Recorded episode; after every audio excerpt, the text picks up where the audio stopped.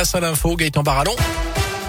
Bonjour. Bonjour Jérôme, bonjour à tous. C'est à la une de l'actu, les masques tombent. On vous en a parlé sur Radio Scoop avec l'allègement du protocole sanitaire ce lundi dans la lutte contre le Covid-19. Le masque, qui était obligatoire il y a encore quelques jours dans les lieux où le passe vaccinal était exigé, n'est désormais qu'optionnel.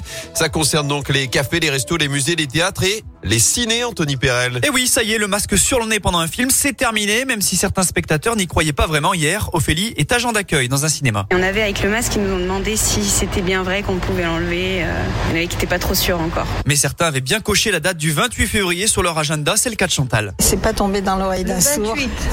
On pourra respirer et ce sera plus agréable. En revanche, d'autres, comme Isabelle, vont conserver les bonnes vieilles habitudes. Ça changera pas grand chose et je me dis que peut-être il y a des gens fragiles dans la salle et on ne sait jamais si je suis porteuse du virus. Je vais assez souvent au cinéma, ça m'a jamais gêné. Bah, je peux le porter, ça me coûte pas grand chose. Autre lieu dans lesquels vous pouvez tomber le masque depuis hier, les bars et restaurants, même si là encore, certains gestes sont devenus automatiques, c'est ce qu'explique Ninon. On a pris l'habitude, hein. c'est compliqué tout à l'heure, euh, toilette. euh, moi, je remets mon masque du coup, enfin, c'est instinctif. Pour les gérants, c'est aussi une bouffée d'air. Elodie gère une brasserie. Ah oui, on respire.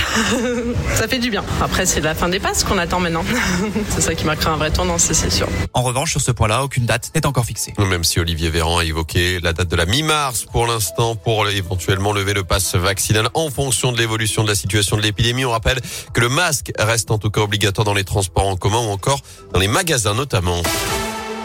Dans l'actu également, sixième jour de guerre en Ukraine, la ville de Saint-Écon débloque une aide de 20 000 euros au profit de l'UNICEF pour venir en aide aux enfants ukrainiens après l'invasion russe. Le maire Gaël Perdriau rappelle que la ville est prête et opérationnelle à accueillir les réfugiés ukrainiens fuyant la guerre dès que le gouvernement français nous le demandera. Fin de citation.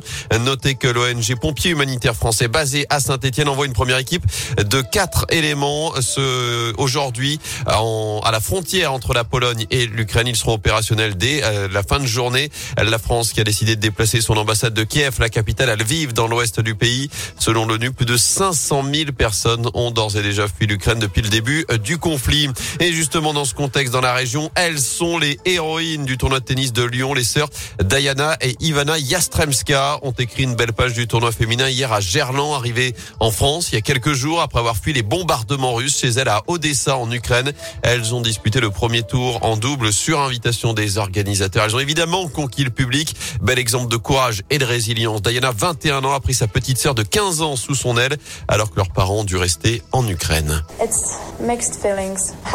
Des sentiments mélangés, heureuse que nous ayons pu jouer ensemble, heureuse aussi que ma sœur ait pu jouer son premier double à ce niveau, je suis très fière d'elle, et en même temps on est triste, on n'a plus beaucoup d'énergie à cause de ce qui se passe en Ukraine, donc pour être honnête je ne sais pas trop ce que je ressens. Et pour la petite histoire, les sœurs Diana et Ivana Yastremska se sont inclinées lors de ce premier tour en double, mais l'essentiel était évidemment ailleurs. Faut-il dans ce, dans ce contexte bannir les athlètes russes et biélorusses de toutes les compétitions sportives? C'est en tout cas la recommandation du Comité international olympique après l'invasion donc en Ukraine. Notez que la FIFA et l'UEFA ont décidé hier d'exclure l'équipe nationale de Russie de la prochaine Coupe du Monde, mais aussi les, que- les clubs russes de toutes les compétitions internationales. Du sport désormais sur le terrain avec du foot et les demi-finales de la Coupe de France. Ce soir, première affiche entre Nice et le Petit Pousset. Versailles, pensionnaire de quatrième division. Demain, Nantes recevra Monaco.